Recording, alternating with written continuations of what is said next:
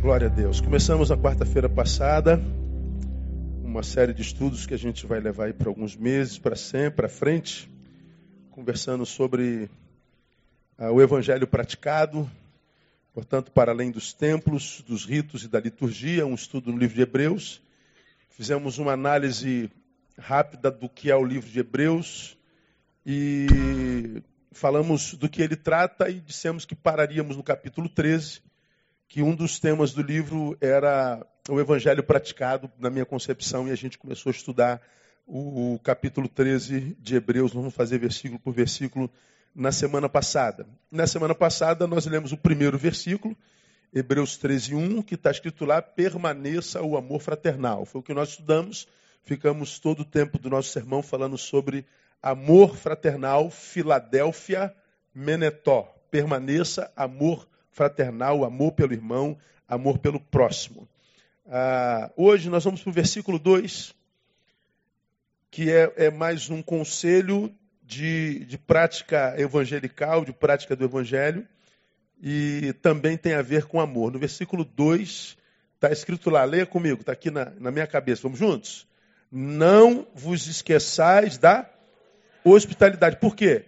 Porque por ela alguns sem o saberem, hospedaram anjos. Mais uma vez, não vos esqueçais da hospitalidade, porque por elas alguns, sem o saberem, hospedaram anjos. Então, essa é uma ordem. Isso não é uma sugestão, como o capítulo 1. Viver o evangelho não é viver uma doutrina, não é viver uma indumentária, não é viver uma filosofia. O evangelho é vida praticada, nós aprendemos semana passada. E ele começa no que? Permaneça o amor fraternal, Filadélfia, filos adelfos, amor pelo irmão. Aí o versículo 2 continua, interessantíssimo. Está escrito lá: não vos esqueçais da hospitalidade. A palavra hospitalidade aí no grego é a palavra filoxenia. Mesma raiz da Filadélfia, filos adelfos, filos xenia. Ou seja, a Filadélfia, amor ao irmão. Hospitalidade, filoxenia, amor ao estranho. Olha que coisa interessante, cara. No Evangelho, o amor é um estilo de vida, como nós falamos na semana passada. Porque é estilo de vida, eu não escolho a quem eu vou amar. O amor é o estilo de vida. Porque ama, porque não tem outra opção. Então, é amor para quem é irmão, para quem é íntimo, para quem é próximo, para quem me ama, mas ele está dizendo: não pode se esquecer que o estranho também precisa ser amado, que o estranho precisa ser é, considerado é, exatamente como aquele que você, é, por quem tem estima. Essa palavra hospitalidade é, para mim, é, interessantíssimo. De um lado, amor ao irmão. Do outro lado, amor ao estranho. Então percebam comigo, igreja. Ah, no Evangelho, o amor não é uma ordenança, como por exemplo nos Dez Mandamentos. Não, não, não terás outros deuses diante de ti, Êxodo capítulo 20. Não farás eh, para ti imagem esculpida, nem figura alguma do que há no céu e na terra. Ah, não te encurvarás diante delas. Ah, é, Lembra-te do dia do sábado para para guardar, não matarás, não furtarás, não dirás falso testemunho. Isso tudo são ordenanças. Velho Testamento. Então eu posso obedecer sem ter compromisso com isso. Só um comportamento. Agora, quando a gente chega no Evangelho, quando o amor de Deus encarna em Jesus, esse amor ele é mais do que simples obediência, ele passa a ser estilo de vida. Ele é mais profundo, ele adentra as entranhas do nosso ser. No Evangelho, o amor, ele é o que o, o trilho sobre o qual eu existo. O amor é a própria vida sendo praticada. E como a gente aprende no Novo Testamento, se a vida não é praticada em amor, 1 Coríntios, você já é doutor nisso, nada serei, ainda que eu fale a língua dos homens e dos anjos eu seja um exímio comunicador, aquele que faz o papel diplomático entre céu e terra. Céu e terra estão em litígio. Eu entro com a minha capacidade de traduzir Deus aos homens e os homens a Deus. Ainda que eu faça essa, essa conexão entre céu e terra, fala a língua dos anjos e dos homens, eu seja um apaziguador. Se eu não tiver amor, você não é nada. Ainda que eu, que eu, que eu distribua os meus bens para o sustento dos pobres. Ou seja, eu seja um, um, um homem de boas ações, de boas obras. Eu seja um filântropo mor eu tenho a medalha mais importante que uma nação pode dar. Eu tenho o prêmio Nobel da Paz. Carrega amor dentro? Não, então você não é nada. Ainda que eu tenha os melhores dons, o dom da profecia, o dom da. tudo, os melhores dons. Bom, você tem dom do Espírito Santo, tem amor dentro? Não, você não é nada. Ainda que eu entregue o meu corpo para ser queimado, Marte tem amor dentro? Você não é nada. Então ele está dizendo: é possível que eu muito, muito faça sem que eu nada seja. É possível que muito farei, mas sem amor, a palavra está dizendo nada serei. Eu sou um nada que produz. Isso quer dizer o quê? Que eu posso ser um homem de boas obras, eu posso ser o melhor cidadão do mundo. Ainda assim, eu posso ser o mais infeliz do mundo. Porque o que transforma a minha existência em vida não é o que eu faço fora, é o que eu carrego dentro. É o que Paulo está dizendo. Não é o que eu faço. 1 Coríntios capítulo 13 está dizendo, portanto, que eu posso plantar sem colher. Eu posso abençoar a vida de todo mundo e não colher dessa bênção. Porque sem amor eu não sou. Então você já aprendeu que eu não morro quando a morte chega, eu morro quando o amor se vai. Não é quando a morte impossibilita a minha vida, mas é quando o amor deixou de fluir dela. Aí pense comigo, irmão, só fazendo uma análise assim bem rasa. A gente olha para a nossa sociedade com tanta produção. A produção que a gente vê na sociedade hoje maior é de amor ou de ódio? É de ódio. Bom, se a gente vê pouco amor e vê mais ódio, e é o amor que faz de mim um ser vivo, a gente pode dizer que nós produzimos tanta morte porque nós somos uma sociedade morta. Nós somos uma sociedade espiritualmente morta. Só mortos produzem morte. Seres vivos produzem vida. Só mortos produzem morte. Então eu não morro quando a morte me pegou, eu morro quando o amor me deixou. E quase sempre o amor nos deixa por opção de quem foi deixado ou porque quem se recusou a amar. Aí a gente poderia ficar aqui um ano falando sobre isso. Eu eu não vou entrar nessa vertente, vou, vou, caminhar por outro. Mas, por exemplo, se eu morrer, o que, que a Bíblia diz? Que Deus não é Deus de mortos. Então tu ora, ora, ora, ora, ora, ora, ora, ora. Campanha, campanha, campanha, campanha, campanha, campanha, campanha. E, e, e oferta, oferta, oferta, oferta, sacrifício, sacrifício, sacrifício, sacrifício. E o que, que acontece? Nada.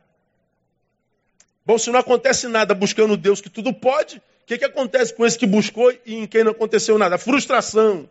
Ora, se eu me frustrei, frustração é o quê? É, é esforço desenvolvido vamente. Eu paro de me esforçar. Significa o quê? Apostasia. De onde vem tanta apostasia de gente que morreu? Morreu quando? Quando optou por deixar de amar. De onde vem o ateísmo? Falamos domingo passado. Vem desse silêncio de Deus. Ora, se Deus não fala, só pode ser porque ele não existe. Pois é, nós vivemos na sociedade morta que por causa disso produz apostasia e ateísmo. Não vida. Não vida. Porque para quem abraçou o evangelho não existe opção a não ser amar. Lembrando que amor no Evangelho não é um sentimento. Tem nada a ver com sentimento. Se a, o amor no Evangelho fosse sentimento, ele não mandaria que nós amássemos o nosso inimigo. Ora, o nosso amigo a gente quer perto e que viva para sempre. O nosso amigo a gente quer como? Longe e que morra logo. Não é verdade? Mas isso é o homem sem Deus. O amor no Evangelho é vida praticada, não é sentimentalismo. Ou seja, eu, eu, eu trato bem, estando diante de mim a possibilidade de fazer o bem a quem eu amo afetivamente, mas eu trato bem também a quem ou com quem eu não tenho relação afetiva. A Bíblia diz: aquele que sabe fazer o bem e não faz, peca. Então ele está dizendo: o, o que vive o evangelho de fato, de verdade, ele não peca sonegando bem, porque ele ama. Ama aquele por quem ele tem afeto e ele ama aquele por quem ele não tem afeto nenhum. Nele, quando está diante de um inimigo, de alguém que lhe fez mal, de alguém que lhe, que lhe, denegriu a imagem, alguém que lhe prejudicou, lhe deu uma facada nas costas, lhe traiu, o que você quer fazer o mesmo por ele. Claro, o, o, ser caído está em mim. Mas porque eu me encontrei com o Evangelho, a nova criatura foi gerada em mim, as coisas velhas passam. Essa criatura que quer devolver o mesmo ódio, ela fica amarradinha ali na coleira e o novo homem, a nova criatura, o evangelho que vive no amor, diz: Cara, você não merece, mas eu vou fazer. Como você já aprendeu aqui, você me fez mal e eu não posso fazer nisso. Mas você não terá de mim poder de me transformar em você, ou seja, num praticante do mal também. Eu não tenho ingerência sobre o que você faz a mim, você me pegou de surpresa. Agora, se eu te devolvo mal por mal, eu me transformei em você. Esse poder você não vai ter de mim. Eu continuo sendo a imagem e semelhança de Cristo. A minha mente continua sendo do Cristo, meu coração continua sendo do Cristo. É aquele Cristo que está lá sendo crucificado, Pai, perdoa-te porque eles não sabem o que fazem. Será que não sabia mesmo? Jesus entende que não e perdoa. Então, o, o amor é vida praticada. Então, para você que está aqui, para nós que estamos aqui, que fomos feridos por alguém, e optamos por orgulho, por desejo de vingança, por raiva, de guardar essa mágoa no coração, eu não perdoo, porque eu não levo o desaforo para casa, pois é, você está optando pela morte. A morte na tua vida é uma opção. O teu orgulho te matou, não foi a ação do outro. Ah, mas o que o senhor faria se ele fizesse com o senhor? Bom, o que alguém fez a você certamente fez a mim em algum momento. Todos nós já fomos apunhalados pelas costas. Todos nós já fomos traídos. Todos nós já fomos decepcionados. Todos nós já decepcionamos. Todos nós já pisamos na bola. Todos nós um dia falhamos. Todos nós um dia sonegamos o bem. O problema é que quando a gente faz o mal ou quando a gente sonega o bem, a gente esquece. Quando sonegam o bem a gente faz o mal, a gente não esquece jamais. Ou seja, na nossa justiça, nós somos sempre absolvidos e o outro é sempre condenado. Porque o que rege nossa vida já não é mais o amor do Evangelho. Então, quando eu falo que Evangelho é vida praticada, eu estou falando disso. Filadélfia Menetó, amor ao irmão, aquele por quem eu tenho afeto. Hospitalidade, filoxenia, amor para quem é estranho, ou seja, a forma como se trata. Eu não preciso gostar de você para amar você. Eu posso amar gente de quem eu não gosto. Ó, oh, cara, não vou com a tua cara, mas tu está precisando? Está aqui, irmão, no nome de Jesus. Isso é superar a si mesmo. Dá para entender isso, igreja ou não? Dá, não dá? Então, você pode dizer para o cara que se odeia, eu quero que você morra, viu? Mas se depender de mim, você vai viver. Porque eu não vou me submeter à minha vontade, porque eu não estou aqui para produzir morte. Eu sou servo do Deus da vida. Diga glória a Deus aí. Então, uma vez que a gente entende isso, é daqui, meus irmãos, que começam os litígios entre os homens. É aqui que a gente começa a se matar, que a gente começa a virar o veneno do outro. De onde? Ao invés de nós amarmos, a começar a amar com amor próprio. Não é? Se eu fui alcançado pelo Evangelho, fui restaurado na capacidade de amar. E esse amor começa no amor próprio. Não tem amor lá se não tem cá. Quem pensa amar lá sem amar cá, você está amando com amor doente, patológico. É só esperar que você vai se decepcionar logo, logo. Isso é, isso é, isso é crasso. Qualquer, qualquer descerebrado sabe disso. E a gente ouve em relações humanas hoje, porque nós estamos doentes, nosso amor é adoecido. A gente ouve em gabinete constantemente, mas pastor, eu não estou suportando, porque eu amo aquele homem mais do que a mim mesmo. Quem ama o outro mais do que a si mesmo, ama com amor doente. Quem se ama mais do que aquele com quem tem relação, também tem amor doente, porque a Bíblia diz que eu tenho que amar o meu próximo como? A mim mesmo. Eu devo amá-lo a mesma proporção com a qual me amo. Ou seja, eu só posso amar você se eu me amo primeiro. Essa ausência de amor que nós vemos ah, no mundo hoje, essa, essa, essa, esse ódio, essa, essa corrupção, essa indiferença, vem da onde? A falta de amor próprio. Se eu amo você como eu me amo, por que, que eu não te amo? Porque eu não me amo. Aí a gente vê um monte de gente tentando salvar casamento, esperando que o outro mude. Um monte de gente tentando restaurar família, dizendo que é no outro que está o problema. Não é no outro só que está o problema. Ah, mas porque ele não, ele, não, ele não me dá o que eu acho que eu tenho direito, pastor, ele não faz, ela não faz, ele não faz. Pois é, e você faz. Ao invés de nós amarmos, olha só, nós cobramos o amor dos outros por nós. Guarde isso. Amor não se cobra. Principalmente se o que cobra não oferece esse mesmo amor à vida. Quem não consegue se amar não pode exigir de ninguém amor. Amor não se cobra nem de quem se ama. Se eu me amo, eu não, eu não posso ter relação com alguém, você, você tem que me amar. Como? Não é uma coisa sobre a qual nós temos ingerência, senão. Estou falando do, do, agora do afetivo. Então, uma, uma, relação, ela, ela, ela se torna saudável quando o amor que eu imagino é, precisar de lá é, é, é, é, um amor de imaginação que é produto do amor que eu sinto por mim mesmo. Eu, eu acho que eu, eu devo receber o amor dele ou dela, de quem quer que seja, porque eu me amo e eu me dou enquanto o melhor de mim. Agora, a gente, em vez de oferecer o amor, a gente vive cobrando, cobrando, cobrando, cobrando, cobrando, e a gente não, não, não recebe porque amor não se cobra. Então, a palavra hospitalidade, no português, não é no latim e nem no grego. Você já aprendeu isso aqui lá atrás. Então vou passar correndo. No português, ela vem da mesma raiz de algumas palavras, e sobretudo duas. Você vai se lembrar disso. Hospitalidade. Me, me diz uma palavra dentro dessa palavra hospitalidade.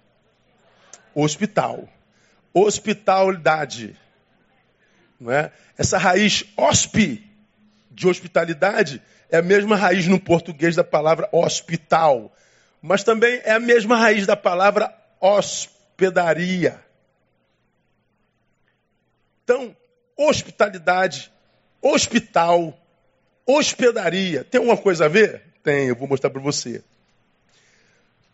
Do, da hospitalidade, bom, tá, tá, tá, tá, a pessoa do hóspede, assim, no centro nervoso, né? Dessa palavra hospitalidade. O hóspede, quem é? É aquele que faz de nós uma hospedaria. Onde é que o hóspede se hospeda? Na hospedaria.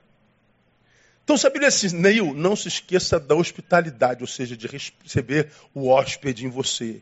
Quando eu recebo o hóspede, ele ressignifica a minha vida. Eu me torno uma hospedaria.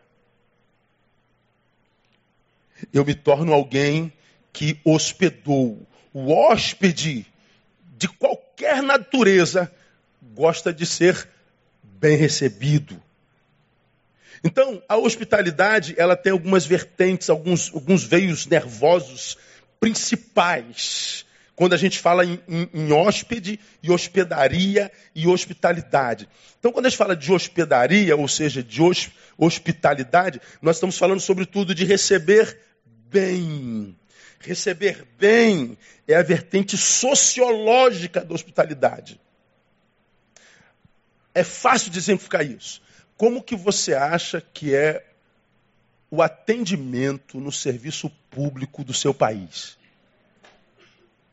É bom ou é mal? É mal ou é péssimo? É péssimo. Irmão, não me trate mal se eu tenho direito ao bom atendimento em qualquer repartição que eu brigo. Hoje ninguém trata ninguém bem, ninguém recebe bem. Tem restaurante que você vai jantar, almoçar, que o garçom te atende como quem diz, lá vem esse cliente mexer o saco e me pedir comida. Já passaram por isso? O cara de vez de chegar, bom dia, como é que eu posso ser útil? Como quem diz, porque esse miserável que paga o meu salário. Se ele parar de vir aqui, eu estou desempregado porque o restaurante fez. Mas nós andamos tão doentes, tão incapacitados de praticar amor e hospitalidade, que a gente não consegue receber bem nem quem paga nosso salário. Nós não estamos abertos a receber mais ninguém. Nós estamos tão individualistas e doentemente individualistas que não cabe mais ninguém além de mim, em mim. Não cabe mais ninguém em nós além de nós. Lembra que eu preguei aqui atrás, há bem pouco tempo atrás? Há tanto eu em mim que tu não cabe. O si mesmo está tão inflado em mim que parece que a gente se basta, mesmo sabendo que a gente não gosta de solidão, que a gente não gosta da própria companhia, a gente precisa do outro. Embora a gente precise, a gente não sabe mais receber o outro. A gente anda sempre com a pedra na mão, com a ferradura na pata. Discordou da gente, puf. Discordou, a gente manda uma flecha num verbo, numa palavra machucando, dá no queixo do outro. A gente está sempre fechado. Por quê? A gente tem apanhado tanto, a gente tem sido tão humilhado, que a gente acredita que qualquer um que vai chegar perto da gente é para humilhar e para machucar também. Estou falando bobagem? Não. Então a gente está sempre armado. A gente está sempre em estado de beligerância. Pois é, quando a Bíblia diz assim, não se esqueçam da hospitalidade, ele fala para não se esquecer porque seria fácil se esquecer no tempo do fim. Ele fala que haveria um tempo que nós não conseguiríamos mais nos relacionar. Ele fala de um tempo onde o outro não caberia mais da gente, mais na gente. Essa aqui é a vertente sociológica. Receber bem. É, na verdade, literalmente, a nacionalização do estrangeiro. Aquele camarada que veio lá do outro país, está em outra língua, está com outra cultura, em outra comida, não sabe nada, nem coisa nenhuma de ninguém, nem de lugar nenhum. E ele chega naquela terra perdido. Bom, a ideia do texto é: pega esse estrangeiro e trate como se ele fosse da tua nação. Seja um facilitador da vida dele. Não o deixe perdido aos perigos da sua cultura, da sua cidade, à sua própria vida. Abrace esse camarada. Ele está dizendo: seja um facilitador. Hospitalidade é ser um facilitador. Pois bem, quando eu opto por ser o oposto, eu estou semeando para a vida. Vou falar isso lá na frente. Quero saber de você, não me interessa, quero que você morra. Eu não tenho tempo para isso, não. Indiferença. Quando nós simplesmente matamos outro em nós, seja pela, pela agressão ou pela indiferença, nós estamos jogando semente para a vida. Aí, como você me ouve dizer, ninguém está onde está sem que tenha feito para ali estar, ou sem que tenha deixado de fazer para ali não estar. Então, meu irmão, você está exatamente aonde você merece estar. Dói, não dói um negócio desse? Vamos acabar o culto agora ou continua? Porque o que a gente gosta de ouvir é o seguinte: Deus tem uma palavra para você, Deus vai honrar você, Deus vai abençoar você, Deus vai tirar você desse. Deus vai! Pois é, a gente diz que Deus passa a mão na nossa cabeça diante das que a gente faz na vida. Que a gente vai fazendo besteira na vida e Deus vai com a pazinha, limpando o nosso cocôzinho. Como quem diz, continua fazendo, meu filho. Não tem consequência, não. Vai mesmo assim, como você está vendo, que eu te abençoo. Depois vai numa igreja dessa da vida que ele vai dizer que você vai te abençoar. Você sai de lá arrepiado, feliz, enganado. Porque a gente colhe o que planta. O evangelho é vida praticada. Deus não pode me dar o que eu não plantei. Eu não posso sonhar com um milagre que eu não plantei. Então, quando ele fala de hospitalidade, ele está dizendo: nacionalize o estrangeiro. Dê a ele a oportunidade de ser em você. Não permita que o ódio seja preponderante. Não permita que a ira se ponha sobre o sol, durma contigo e acorda contigo, porque senão ela se aninha. Essa ira, ela se socializa e vira amiga, vira parceira, vira amante. É disso que ele está falando. Hospitalidade é receber bem. Mas hospitalidade também tem a ver com acomodação. Uma vez eu fui, fui, fui pregar lá no Piauí, uma igreja muito simplesinha. Aí igreja muito simplesinha. Aí o pastor me botou no, no hotel, uma, uma, cidade pequenininha. Aí fomos e preguei, depois tomei banho, fui deitar. Pô, de madrugada eu começo a pinicar a coça aqui, coça ali. Pô, cara, mas tá coçando tudo, será que eu comi alguma coisa? Eu acendi a luz, olhei a cama, o lençol branco estava preto, de tanta pulga pulga, mas tinha, tinha mais um pastor comigo nessa, nessa época, nessa, nessa, nessa viagem. E a gente estava sendo comido por pulga.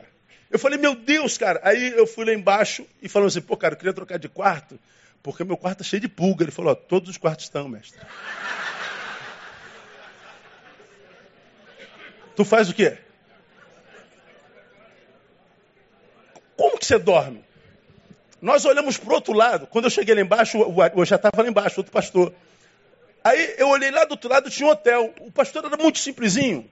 Aí nós falamos assim, cara, vamos, vamos para o hotel de lá, E quando chegar de manhã cedo, ele vai pegar a gente da hora, a gente volta para cá.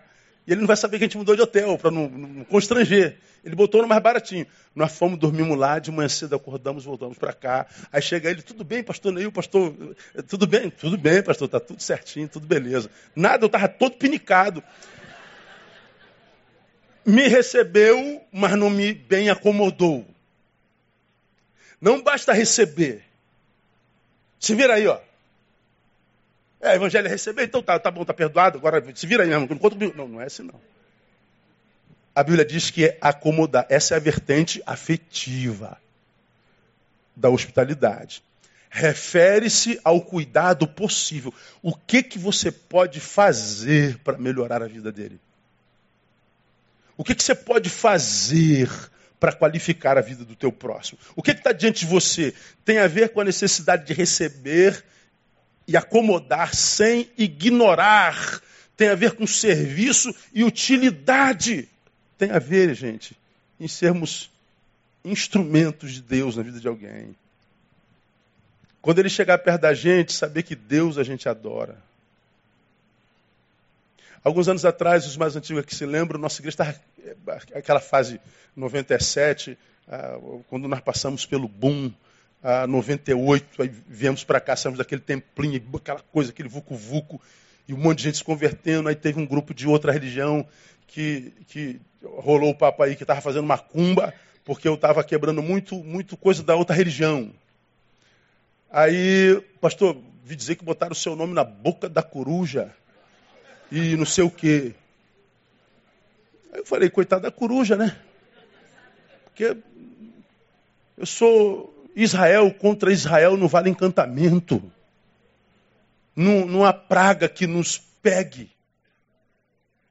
Agora, quando a gente se lembra do sujeito que diz que vai botar meu nome na boca do não sei daqui, ele está revelando que tipo de Deus ele tem.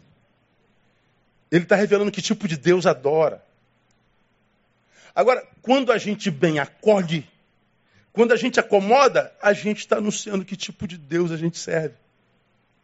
Aí tu vai para os crentes do Facebook, nos comentários, quando descobre que alguém fez alguma coisa que não presta, que Deus te pese a mão, vai nascer um câncer em você, miserável, um, um caminhão vai atropelar você da esquina da, da, da Piraquara, e tu vê aqueles crentes vomitando ódio, é, um, é um, uma crentaiada perversa, maligna, em nome de Jesus eu te amaldiçoo. Como que alguém pode amaldiçoar em nome de Jesus?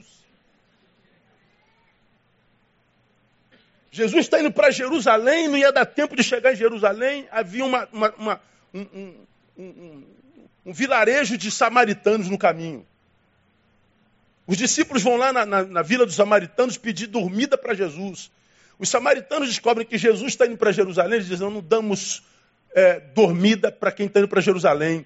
Não sabemos quem é Jesus, mas se está indo para Jerusalém, Jerusalém é nossa inimiga. Se é amiga do meu inimigo, é meu inimigo também. Não tem vaga para vocês aqui na nossa vila. Aí o apóstolo chega perto de Jesus, Senhor, tu queres que a gente ore e mande descer fogo para consumir essa raça? Lembra disso? O que, que Jesus falou? Quem sabe? Vocês não sabem de que espírito sois. Que espírito é esse, meu filho? De que querer orar para destruir, de querer orar para matar, de querer orar para amaldiçoar. De que você não sabe de que espírito são? É, os crentes de hoje não sabem. É muita maldade.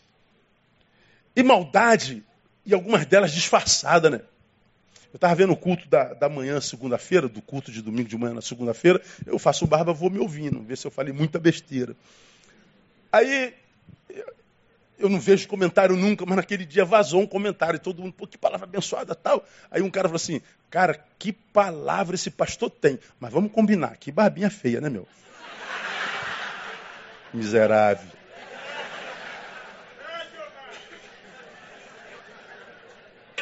O que, que você acha, amor? Acabou. Agora, veja só, eu estou te falando do Espírito. Que palavra maravilhosa mas a tua barbinha é ridícula. Ou seja, eu te faço um carinho, mas eu tenho que te fazer uma crítica, eu tenho que te machucar. Você poderia poupar o teu próximo. Não, teu cabelo ficou até bem, mas essa cor aí, né? aquela risadinha né? diabólica.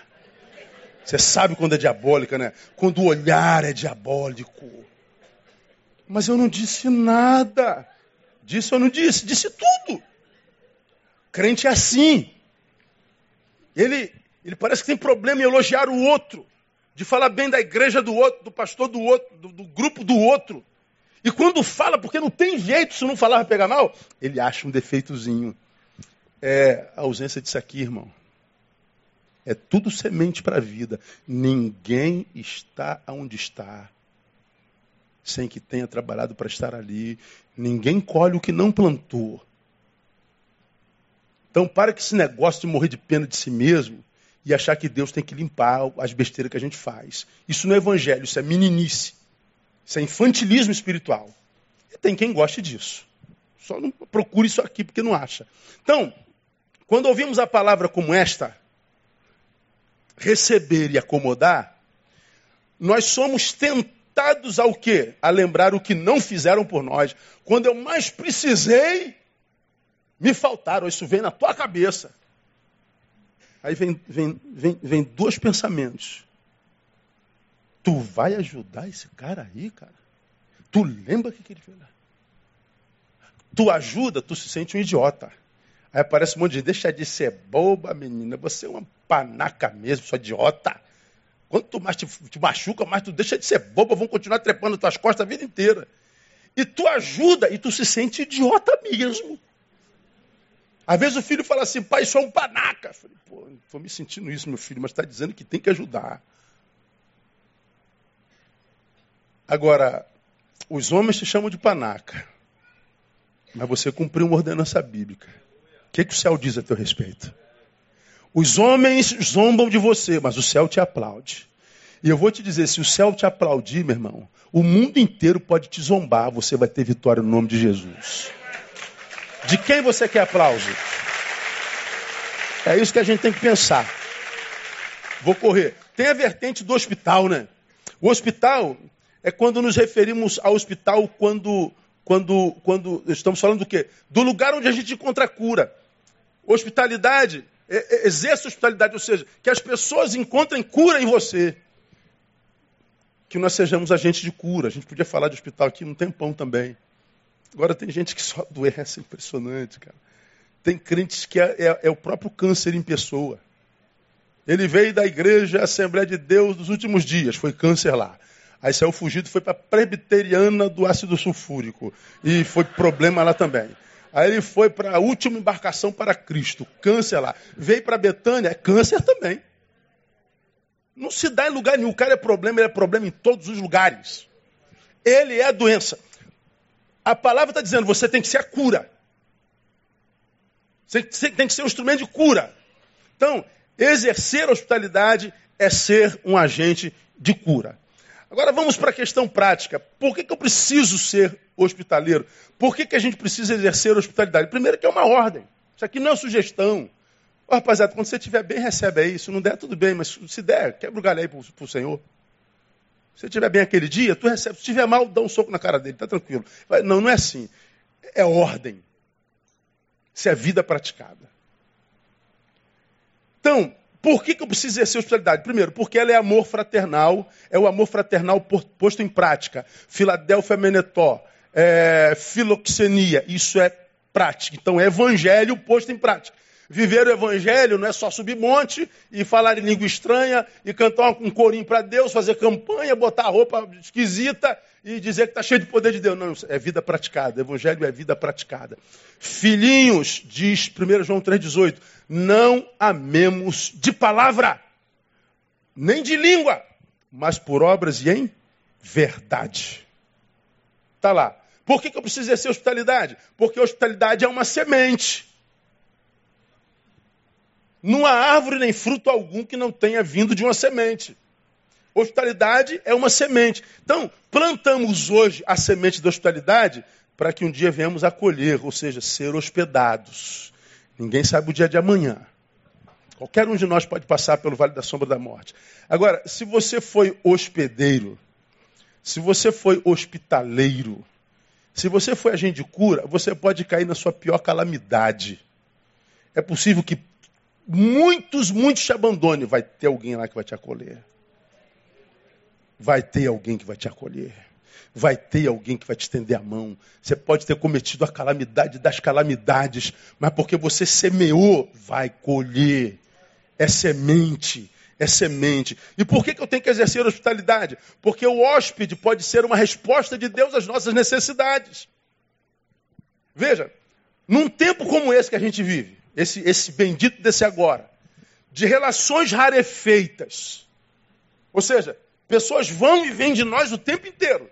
A gente vai e, e, vem de pessoas o tempo inteiro. Ninguém tem longevidade relacional. Ninguém fica amigo por muito tempo. O tempo inteiro os egos é, é, inflados fazem com que relações acabem. O tempo inteiro você sai desse ministério, daquele ministério. Esse fulano presta bem, daqui a pouco não presta mais. E todo mundo cheio de razão. Ou seja, nossas relações são rarefeitas. Num tempo como esse, que vivemos descartando gente, tal descarte pode vir a ser o descarte do próprio Deus, porque o texto diz que muitos, sem o saberem, receberam anjos. Quando você descarta a gente tão facilmente, você pode estar descartando Deus.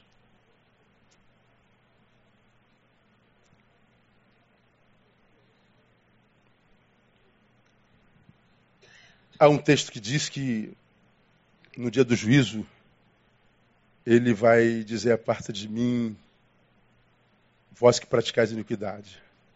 Tive fome e não me deste de comer. Tive sede e não me deste de beber. Estive nu, não me cobriram. Estive preso, não foste me visitar.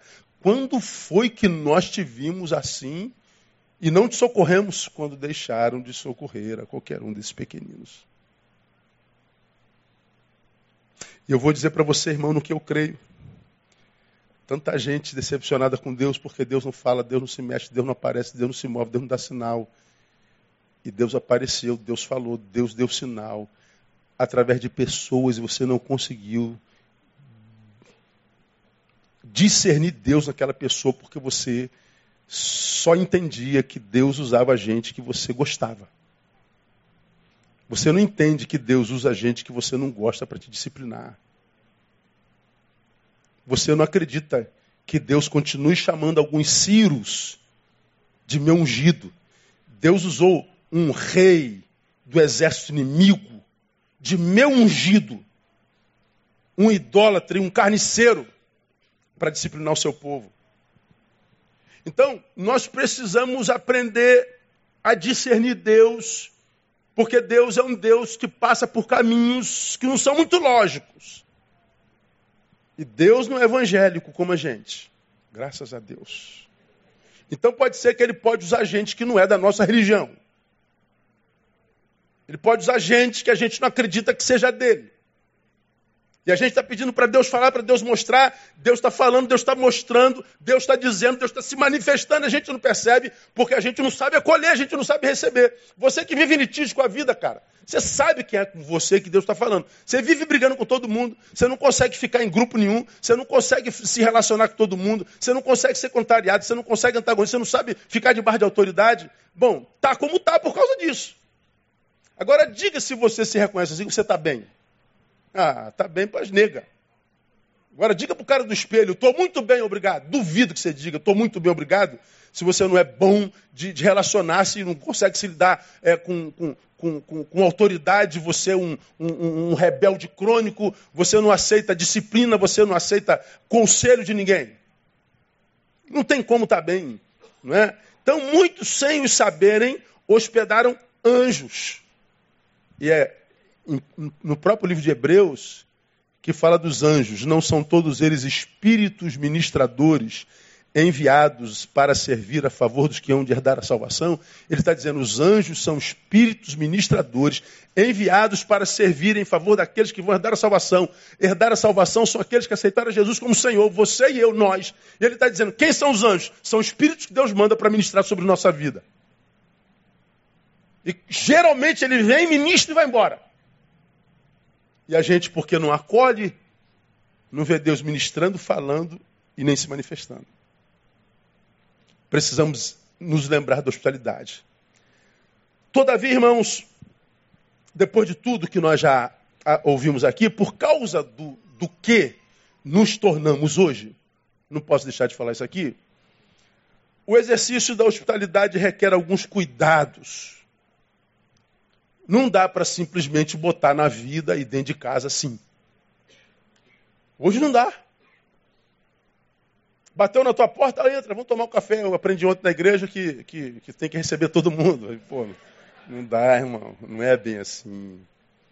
A gente precisa de alguns, de alguns discernimentos, alguns cuidados. O maior dele requer-se do anfitrião maturidade. Eu vou explicar por quê. Guarda isso que eu vou te falar.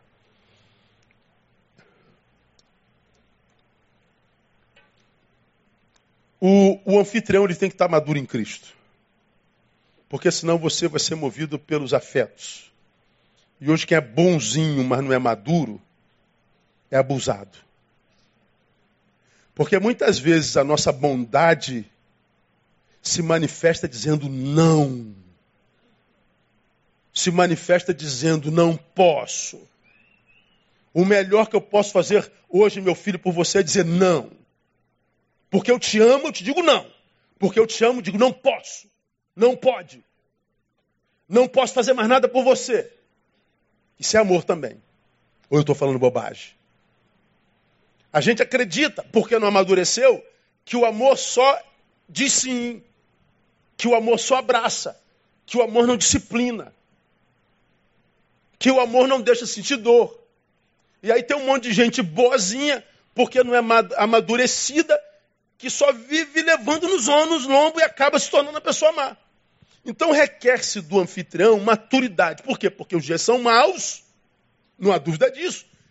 E o homem é a consequência da forma como ele vive esse dia mau.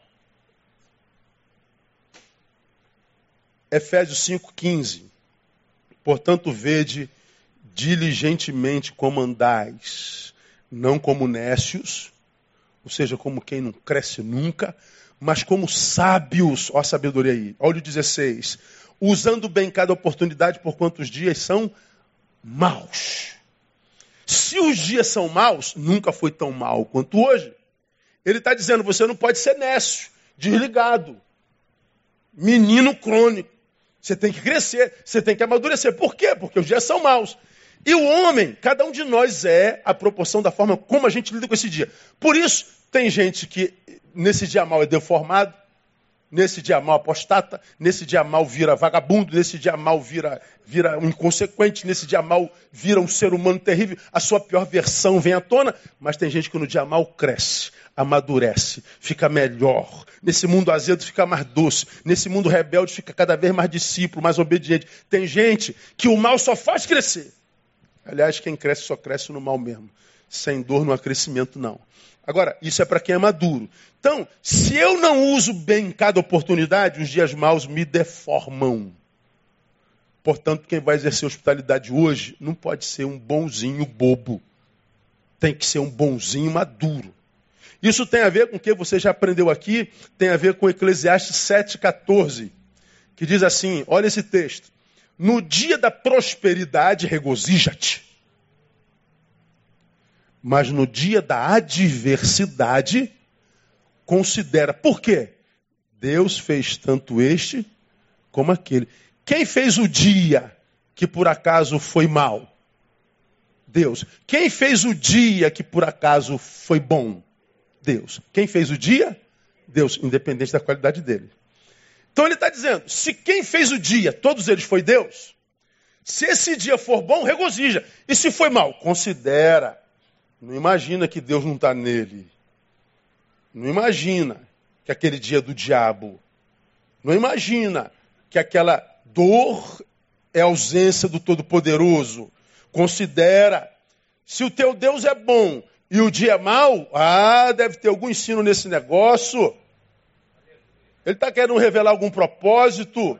Porque eu sou pai, não quero ver meu filho passando por dia mal. Eu que sou mal. Você que não presta, você quer ver teu dia só com teu filho, só com um dia bom. Imagina se Deus que é perfeito não quer que todos os meus dias sejam bons. Claro que Ele quer. Então por que esse dia está mal? Ah, ele tem que ter algum ensino nele. Então, é, o dia quem fez foi Deus. A, a, a, o dia quem mal quem fez foi Deus. Aí o que, que acontece conosco? Há entre nós quem considere o dia bom e desconsidere o dia ruim. Portanto, há entre nós quem valorize a qualidade do dia e não o dia. Eu não celebro o dia, eu celebro a qualidade dele. Se o dia foi bom, eu vivo. Se foi mal, não quero saber desse dia não. Pois é, quando eu abro mão de um dia porque é mal, eu estou abrindo mão de um dia, eu deixei de viver. Você se retirou da vida. Você abriu mão daquele dia por causa da qualidade dele. Quem considera não o dia, mas a qualidade dele, desperdiça grande parte da vida. E quem chega à maturidade com muito desperdício de vida, chega doente e vazio. Você aprendeu aqui alguns domingos atrás. O que, que são esses vazios no nosso peito de vez em quando? Essa angústia, um vazio que, que, chega a afogar, quase sufocar a gente. De onde vem esse vazio, pastor? É, esse vazio é vida não vivida, é vida desperdiçada. É a tua existência clamando por aqueles dias que deveriam preencher esse buraco, esse vazio. E esses dias não estão aqui porque eles não foram vividos. A gente estava magoadinho, a gente estava aborrecidinho, a gente estava iradinho, a gente estava decepcionadinho. E o dia passa e a gente não viveu. A gente vai somando vida não vivida. Pois é. Agora qual é o problema disso, irmão? Quem desperdiça a vida, vive os vazios dessa vida desperdiçada. Quem vive esses vazios de vida desperdiçada, primeiro, culpa-se por isso, inconscientemente. Ele vive uma culpa crônica.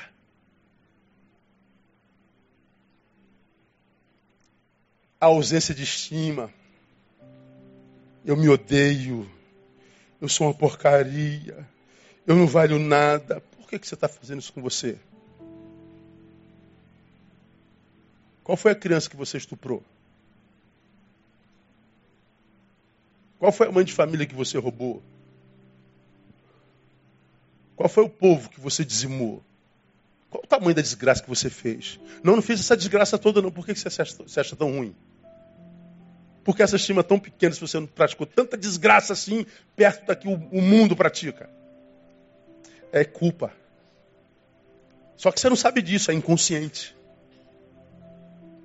Ora, se eu tenho culpa, ainda que inconscientemente, o que, que acontece comigo? Eu me autopuno.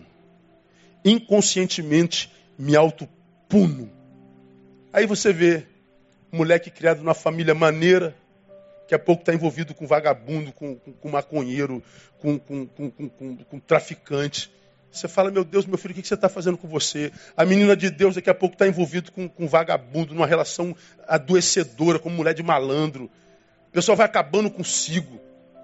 A pessoa vai, vai se, se martirizando, vai, começando, vai cometendo um suicídio processual. Gostava tanto daquele trabalho, sonhou por aquilo, daqui a pouco larga o trabalho e quer viver dissolutamente. Estava no ministério, feliz da vida, se aborreceu no ministério, foi embora para aquela outra igreja, não foi embora para aqui, está sentado no último banco, cheio de razão, mas infeliz. Isso é autopunição. Quem abre mão do lugar onde se alimenta, está se punindo. Gente se alimenta da palavra hoje com tanta facilidade? Acha em qualquer canto palavra de Deus? Acha em qualquer canto palavra que nos confronta? Mas grande parte das pessoas abre mão de fontes. Não só de comunidade, mas de pessoas fontes, de gente boa. Isso é autopunição. Pois é, a autopunição é produto da culpa de ter desperdiçado muita vida. Isso é um ciclo adoecedor. Por que, que isso requer cuidado, irmão? Porque quem se autopune inconscientemente, primeiro, troca o essencial pelo muito importante. Do exemplo, ele troca a, a, a vida pessoal, profissional, pela espiritual. Ou seja, ele abre mão da espiritual para viver a própria vida. Ele abre mão da vida em Deus para viver a vida em si.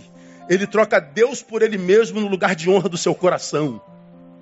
Ele, ao invés de buscar primeiro o reino, busca o seu reino primeiro. Todas as coisas saem do lugar. Isso é autopunição. É, ele troca o amor de Deus pelo amor dos homens. E por aí vai. Eu poderia dar um, um milhão de exemplos, mas o nosso tempo já acabou.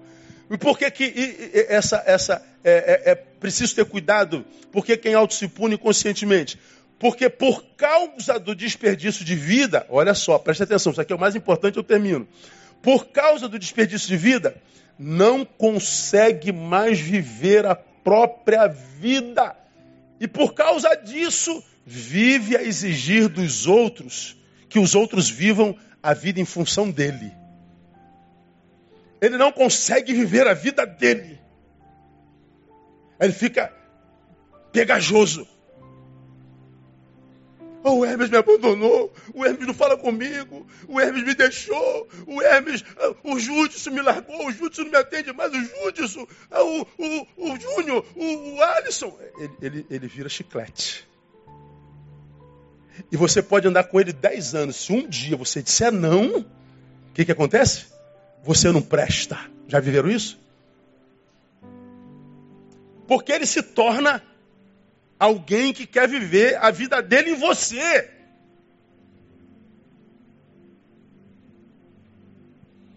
Estes se tornam invasivos, perdem a escuta, se tornam ingratos.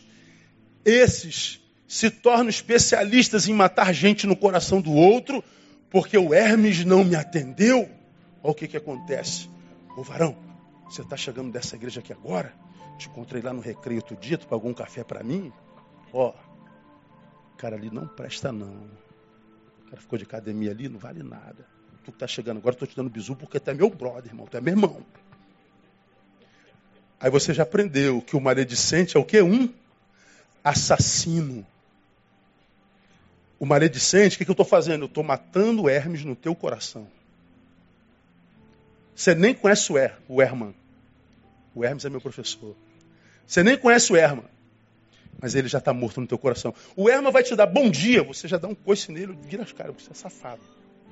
Por quê? Porque o assassino maledicente matou o Herman, o Herman dentro de você. E qual o problema? O Herman pode ser o tal do anjo, que sem saber você recebe. Está dando para entender isso, minha igreja? Meu não? Esse dia mal deforma a gente e mata a gente no coração do outro. Ó, oh, o mundo está cheio deles e a igreja também. Só que a gente não sabe, porque não ensinam a gente. Por isso que receber requer o quê? Sabedoria.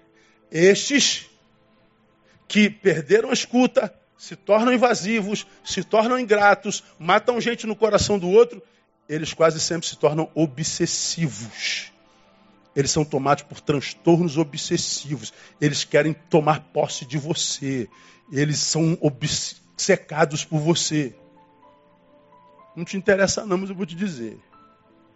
Não, não vou dizer não. É. Aí ficou ruim, né? Ficou ruim aí. Troquei meu telefone depois de 10 anos. De tanto fã obsessivo atrás de mim. Gente me parando na rua, gente entrando na frente do meu carro. Gente me xingando porque eu não atendi o zap gente me agredindo porque pensava que eu era humilde, que era um cara humano, mas eu não respondi, não tem como responder dois mil e-mails, eu não tenho como responder 300 apps num dia, eu não tenho como atender essa multidão que me segue nesse planeta. Sou um homem só. Só que o obsessivo não entende isso, ele acha que nós somos propriedade dele.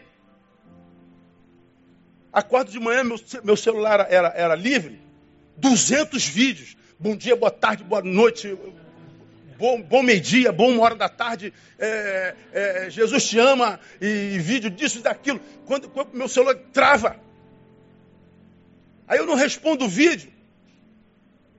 Mentiroso, hipócrita. Outro diz, pô, senhor, essa camisa domingo passado, pastor. Ah.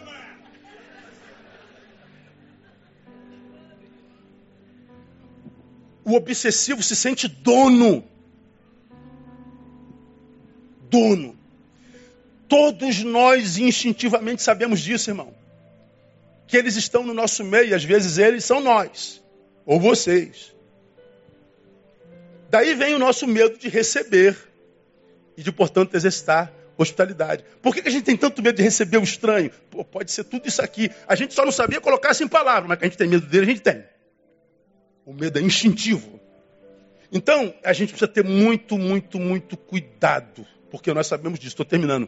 Todavia, é exatamente por isso que a palavra nos exorta a exercermos a hospitalidade. Ou seja, ah, se de um lado eu corro risco por receber gente deformada pelo dia mal, por outro lado, quando me arrisco e recebo, recebo a graça de quando, em vez de receber anjos, receber é um risco.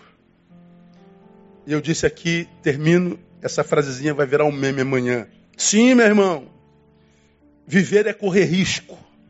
Relacionarmos-nos é correr risco. Mas risco maior é, por medo de correr risco, se abster da vida e por causa disso sonegar a si mesmo a visitação de um anjo, a visitação do próprio Deus. Então viver é se arriscar. Então, meu irmão, não se esqueça da hospitalidade, isso é Bíblia.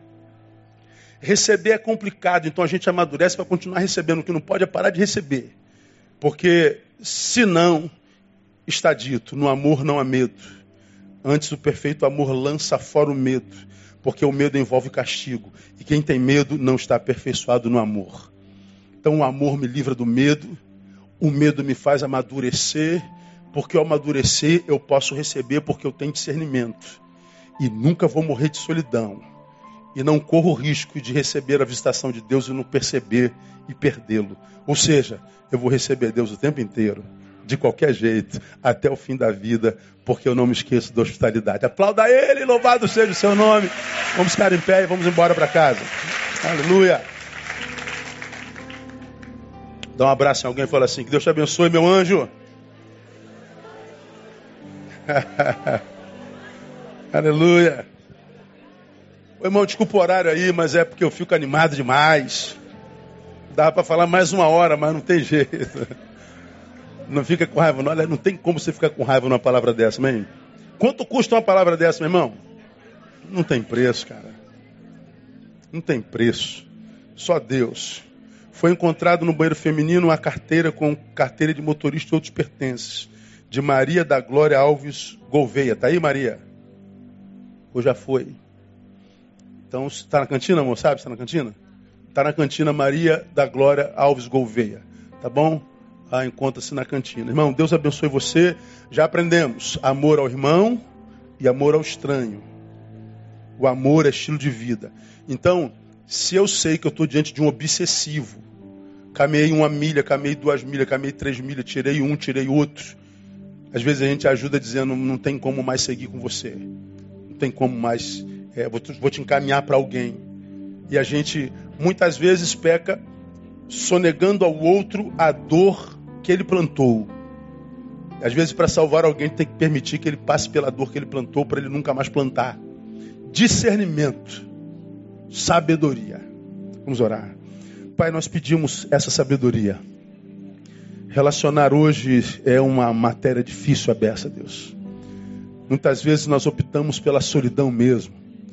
Mas a tua palavra diz que não é bom só. Ajuda-nos, por causa do outro, a crescermos, para que nós nos relacionemos com relacionamentos que sejam hospitaleiros. Tem a ver com hospitaria, hospedaria e hospital. Ajuda-nos a não praticar jamais por medo o medo de receber alguém, porque nós podemos deixar de receber anjos nos amadureça, nos capacite para bons relacionamentos, que nós sejamos anjos na vida dos outros também, que nós sejamos o canal que tu usas para abençoar outros também, porque isso seria semente. Despeça-nos na tua paz, leva-nos em paz para os nossos lares e por graça nos dê um restante de semana abençoado na tua presença. Por Jesus nós suplicamos. Amém. Glória a Deus. Deus abençoe você. Até domingo, permitindo, Pai. Deus abençoe.